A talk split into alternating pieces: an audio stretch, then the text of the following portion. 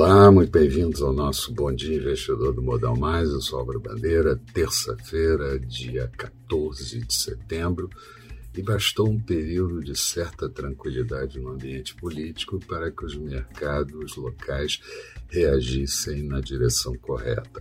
A Bovespa ontem encerrou com alta de 1,85%, índice em 116.403 pontos, dólar em queda de 0,76%, moeda cotada a R$ 5,22 e os DI desacelerando um pouco. Nos Estados Unidos, mercados com comportamento misto e dólar forte.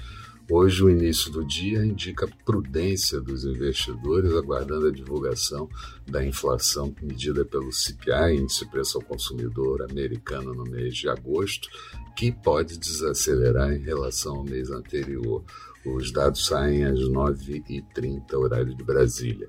Os mercados terminaram o dia com comportamento misto na Ásia, Bolsa de Xangai em queda de 1,42%, Bolsa de Tóquio com alta de 0,73%, Europa começando o dia também indefinida e futuros do mercado americano próximos da estabilidade. Aqui, precisamos voltar a superar o patamar dos 118 mil pontos para tentar buscar o patamar de 121 mil pontos, quando o mercado pode ganhar um pouco mais de tração.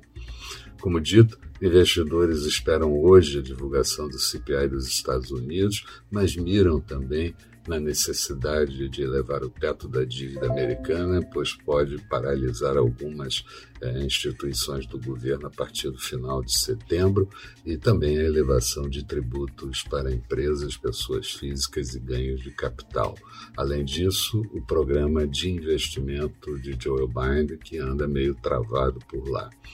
A Agência Internacional de Energia, a AIE, divulgou o relatório hoje cedo, reduzindo a expectativa de oferta de óleo por conta do furacão Ida, que passou pelo Golfo do México, e também agora o novo furacão que eh, entrou pelo Texas e pode chegar à Louisiana na quarta-feira.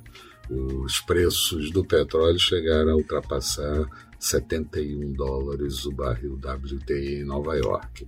Aqui, ontem, depois de pregão encerrado, o presidente da Câmara, Arthur Lira, tuitou dizendo que a Petrobras é dos brasileiros e isso provocou uma queda dos ADRs da Petrobras no aftermarket de mais de um ponto percentual.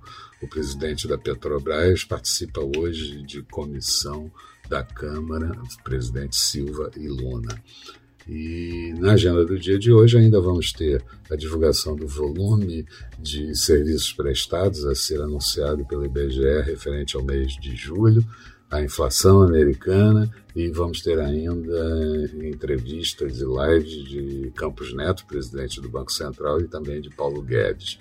É, durante a noite sai a bateria de dados referentes à China no mês de agosto, produção industrial, venda no varejo, investimento, preço de casas, enfim, é, que vai afetar o mercado na abertura de amanhã. Expectativa para o dia Bovespa podendo tentar nova alta, mas Petrobras certamente vai inibir, pelo menos na largada, dólar um pouco mais forte e juros em queda. Falando de mercados, agora há pouco a Bolsa de Londres mostrava queda de 0,29%, Paris em queda de 0,49% e a Bolsa de Frankfurt com alta de 0,10%.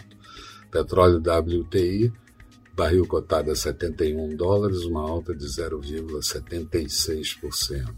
Euro sendo negociado praticamente estável, 1,18 do dólar.